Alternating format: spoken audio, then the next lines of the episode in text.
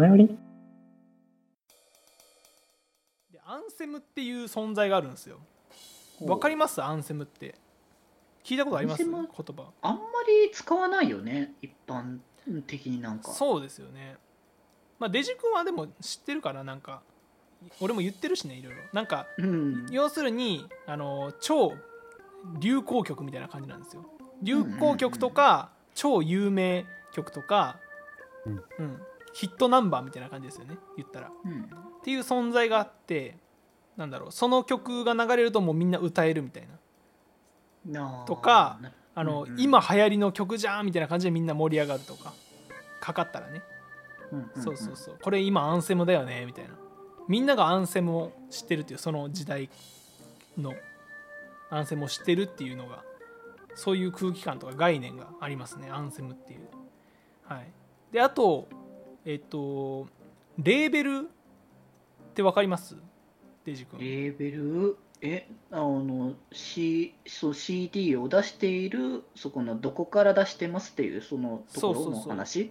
うん。そのまあねまあアニソン界隈で言っちゃうと、まあ、ランティスが出してますみたいうなそランティスそういう出してます話とかはいはい、うんでまあランティスは結構ランティス主催主催のイベントとかあるじゃないですか。まあまあまあがっつりアニソンのねレーベルさんなのうで、んそうそうそう。でも僕あのレーベルで言うとアミューズ好きなんだって言ってる人見たことないじゃないですか。アミューズレーベルっていうかアミューズの俳優さんは好きですよみたいな人とかね。そうそうそう。でも福山雅治とかも、まああでも俳優かあそうねアーティスト、まあ、どこからかなんか、まあ、ライン難しいけどね。俳優さんサザンとかねアーティストさんでもあるから。サザンとかも、まあはい。アミューズですけどアミューズ好きですとか、まあのソニーミュージック好きですとか。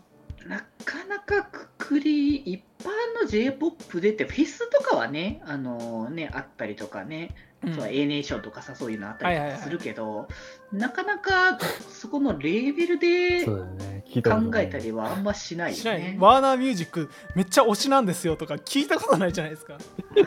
そんなやついたらさな逆に友達になりたいけどね。うん。どんなやつだっていう そう。だからなんか、ん。そういう意味ではレーベルっていう話だったらアニソン側の方が近いかなって感じがするね、はいはいはいはい。アニソン界隈だったらここのレーベルさんのなんか所属してる人たち好きだからっていうのでだからそこのレーベルさんでライブイベントをやるとか、うん。フェスとかやったりとかっていうのは結構頻繁に、ね、行われているところだからなんか近いところはあるかもねそこは。まあ、YouTube とかもあのウーム所属の人好きですとかもあるかもしれないですね。最近だと。YouTube ね。そうそうそう、ん。んんとかもあると思うんですけどやっぱりうんなんか、ねワーナー好きですとかないんですよ。でこれなんでかっていうと、うん。あの事務所ごとの色がないからなんですよね。ああ、まあ日本確かにねないでしょ別に。どこから曲出てても同じように聞くしなんか個性あるかって言われると ABEX だからどうとかないじゃないですか。まあなんかそこの空気感っていうかそこのなんかレーベルのなんか色っぽいのはなくはないかもしれないけどでも、うんととはいえ別にそそれだから聞くというよりかは別に、うん。あこのアーティストさんが好きだから聞くっていう。そうよね。うん。なんならレーベルがどこかも知らないで聞いてる人のが大半、ああ多分そうかもしれない。まあ言ったらでも LDH とかそこは、うん。まあレレあ事務所か。事務所で推してるっていうのはあるかもしれないけどね。まあまあまあ事務所だからジャニーズとかね。そういうそうそう話ジャニーズになってくそうるとそうそうそうそううんうんそうでジャニーズとかはちゃんと色があるじゃないですかそうだねちゃんとそうジャニーズとい男性アイドルう個性がそうそう出ているからあれだけど。そうっていう感じでその EDM とかクラブミュージックってレーベル推しの人が結構多いんですようんうん。このレーベル好きみたいな。それはレーベルごとに色がはっきりしてるからなんですよね。結構、うんそう。でえっと例えばなんだろう、まあ、パリピミュージックばっかり出してるレーベルとかうんうん。そのなんかオタクが好きそうな曲ばっかり出してるレーベルとかなんかうん。複雑な構成のね曲とか。手数が多い曲って結構オタク好きじゃないですか、うんうんそうそういうのばっかり出してるところとかで、まあ、僕らが好きなベース系の曲ばっかり出してるレーベルとかそういうレーベルで色があるんでレーベル推しっていうものが存在するんですよね。これ結構なんかクラブミュージック特有なのかなって思いますよね。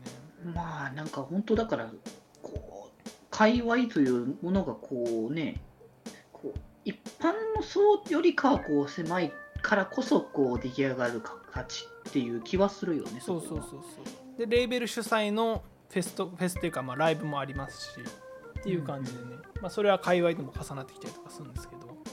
そう。でレーベルっていうのがまあ例えばあのスピニンレコーズっていうレーベルがあってそれはもう全盛期の EDM のアンセムはもうほぼここからのリリースなんですよね。でここはなんか推しの人がいるっていうよりかはなんかみんなが有名になりたい人たちがなんか足がかりとして出すみたいな印象が僕は強くて。うん。でその結果いろんな人が集まってきてあのアンセムが生まれやすいっていうレーベルなのかなっていう印象があるんですよね、でスピニンっていうあの S の文字がすごい特徴的でもう S 黒丸に S っていうすげえシンプルなロゴデザインなんですけど。であの EDM 系の曲を見ると大体その S のマークがついてるんであ S ついてたらこれスピニンなんだっていうのはありますね。でこれはまあザ・ EDM なレーベル。もう本当にパリピ音楽の好きな人たちはスピニンで探せば好みのやつがいっぱいあるんじゃないかなっていうあのところですよね。うんうんはい、でまっすんさん。はい。私たちが好きなレーベルといえば何ですか？それはもちろん、バロンファミリーです。出ました。バロンファミリーです。バロンファミでこのバロンっていうのはあのバリ島の守護神なんですよねあーあーまあまあなんか名前は出たしかなんか聞いたことあるね。そうなんかイメージ湧くじゃないですか。なんかあの、うん。民族っぽい感じのなんか犬っぽい感じの。ああのむ昔あのデジモンねバロモンっていうねデジモンがいてそれを多分モチーフに多分してると思そうなうんだけどね。のか。ちょっとババロンっていすう多分そういう生物っていうの？うんうん。うん。ちょっと調べますそうそうそう。バロモン調べます。あ 本当だ。めっちゃバロンっぽい。あ、そうだよ。すごい。めちゃくちゃバロンじゃん。あ、ちょっと、これ、すごい、晴天の霹靂。晴天の霹靂とはこのことだ。そうマジでこんな感じなんでフなんですよね。うんうん。いやめっちゃこのバロモンのおかげでデジ君との共通言語が生まれたなそんでこの一番初期のデジモンのカードのデザイン懐かしい。ね懐かしいよ。ABC があってこの集めてたわいやもう今日デジモンの話デジモン界変わりますかねここから確かバロモンはアーマーシッカじゃなかったかな誰かの。かな、うん。うん。僕あのベルゼブモンのキラーカードとか持ってましたけどね。あ大好きベルゼン。ベルゼンもかっこいいんだ本当に。も うデジモンの話。ですもういやなんかベルゼブモンのジャケットとか売ってた時マジ欲しいって思ったもいやもうんかっこいいもんなベルゼブモン もうベルゼブモンの話になっちゃって話もやめもう戻しましょう。それはまた別の機会にしてそうなんですね。あの、はい。そうバロンファミリーっていうのは僕とまっすんの推しでうん。でもまっすんとかもバロンファミリーのあのジャケットとか買ってるもんね。そうやね。結構、グッズとかは、おしゃれなやつも結構、その、レーベルが出してるグッズが結構おしゃれだったりして。そうだわ。そううん EDM アパレルっていう文化があるんですわ。そのなんだろう。普通に普段着で使えるぐらいおしゃれなんですよねどこのやつ？もあグッズとかじゃなくグッズとかに見えないような形でっていうね。そうそうそうそう。見えない？まあどう見えなんだろないっていうかそのだからザ・ライブグッズみたいなものではないんだよね。そうそうそう。もう普段着でおしゃれってなるようなデザインのやつが多くて。でそんな高くないんですよ、普通に普通にもうライブグッズぐらいの値段で、ああまあじゃあそんな大してそこでね普通に買えるくらいだね、うんそうそうそう。が多いから。ねまっすんも僕も多分海外直輸入ですよねそうっすよ。そう。海外直輸入で僕もバロンのグッズ持ってたりとかするんですけど。あグッズっていうか T シャツか。そう、うんうん。持ってて。でやっぱりライブとか行くとみんな着てるんですよ、いやまあやっぱ着るよねそういう時には、うん。そう。でライブ会場で買うっていうのはあんまなくて。ああそそういう形なのか、んそう。っていうのもその海外から来日してパフォーマンスする人が多いのでうん。持ってくるわけないじゃないですか海外から。あまあそりゃね荷物そんなわざわざねでまあ一緒に持ってくるわけにいそうかないから。規模の大きいライブとかだとその、うん。まあレーベルごとのライブとかだと、まあ、日本でも結構販売があったりとかね。あとアンテナショップじゃないですけどなんて言うんだっけ。あのパードゥマイフレンチのまっまっすんあの買ってたよねなんか。買ってなかったっけ。なんかそういうアンテナショップコラボショップみたいなのが期間限定でうん。あの出たりとかするんですけど、まあ、基本的にはみんな個人で買ったやつを着てライブに行くみたいな感じでみんな楽しんだりとかしてるんですけど。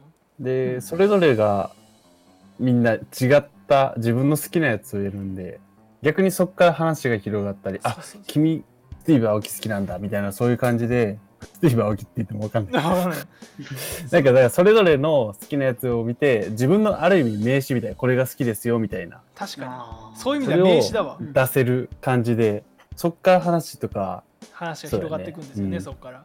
だから、うん。あれですよねアイドルのライブとかであのグループアイドルの時にあの推しのうん。T シャツ着ていくみたいな、そういうこと。ですそうだね。この、この、この、あの、推しですっていうのが分かるからね、それで。そうそう。だからフェスとかっていっぱいアーティスト集まるけどあの何のうんうん。T シャツとかグッズつけてるかで、あその人を一番推してるんだっていうのが一目瞭然そうね。それはよく分かるからね。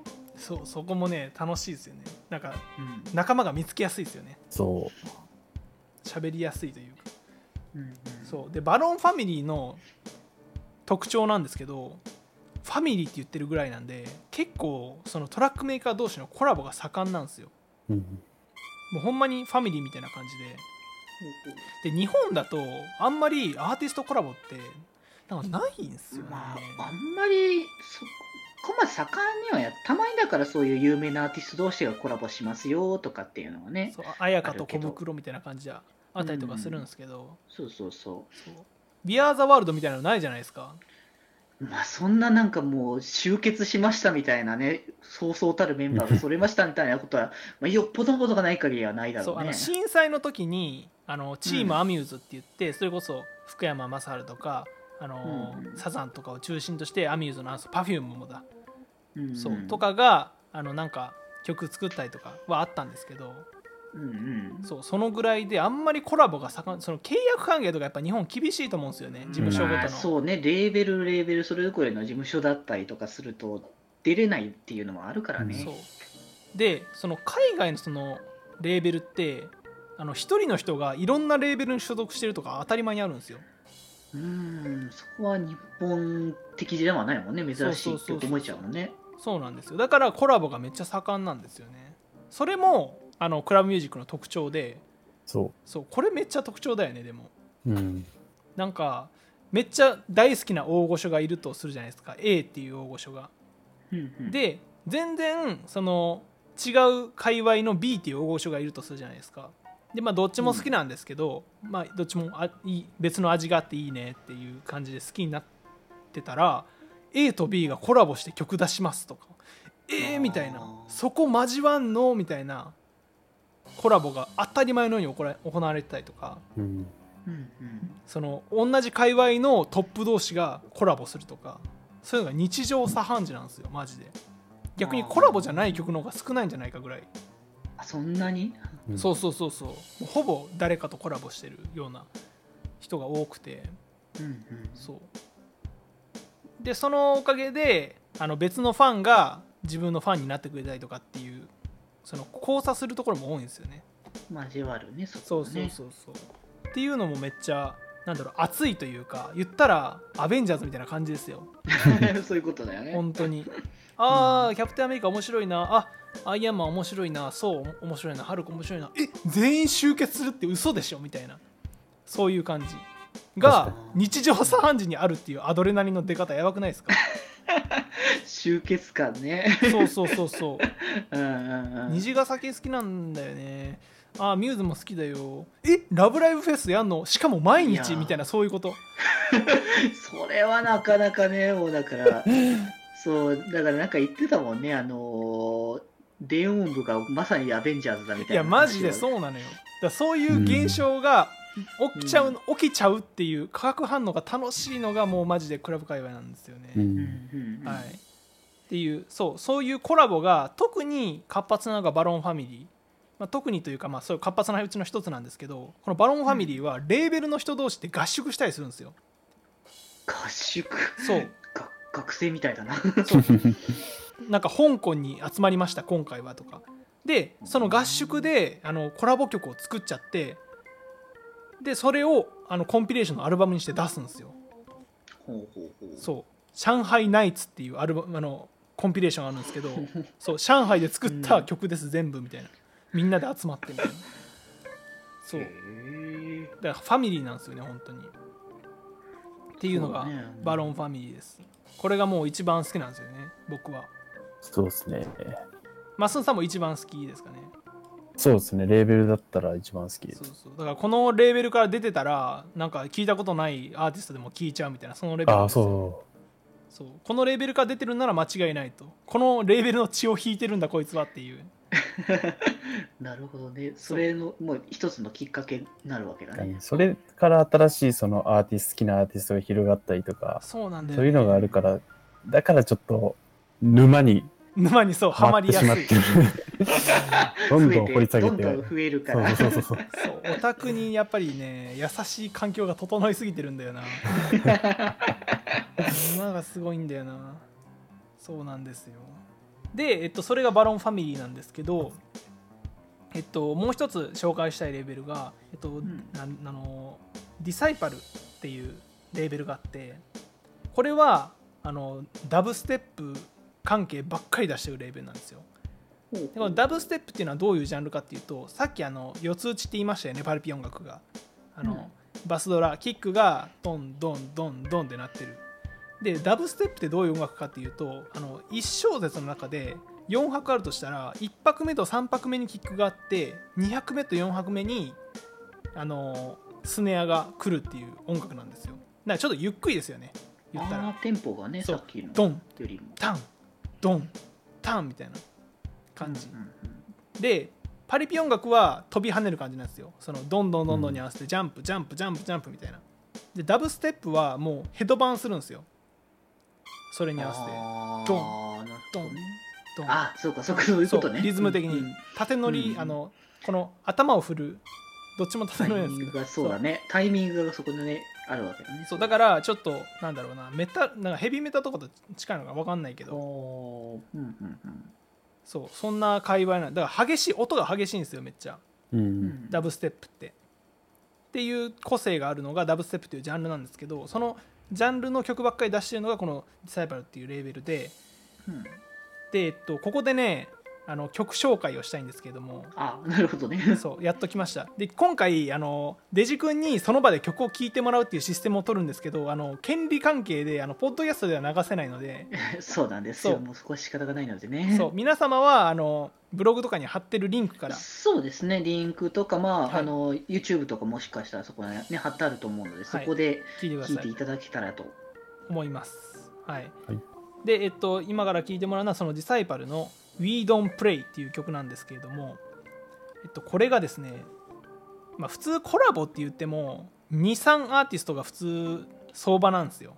そうですね。うん、その多くなりすぎるとあのいろんな国籍の人が多いんでやっぱり共同作業って難しかったりとかうんするし、結構手間もかかったりするんでそんなにないんですけどこの「We Don't Play」っていうのはあのディサイパルのそのレーベルが出してるアルバムその所属してる人たちがあのたまにあのレーベルのアルバム作るよっていうのであの曲を出し合ってアルバム作るっていうことがあるんですけれどもその時にみんな一箇所に集まってみんなで作ったっていう曲なんですよ。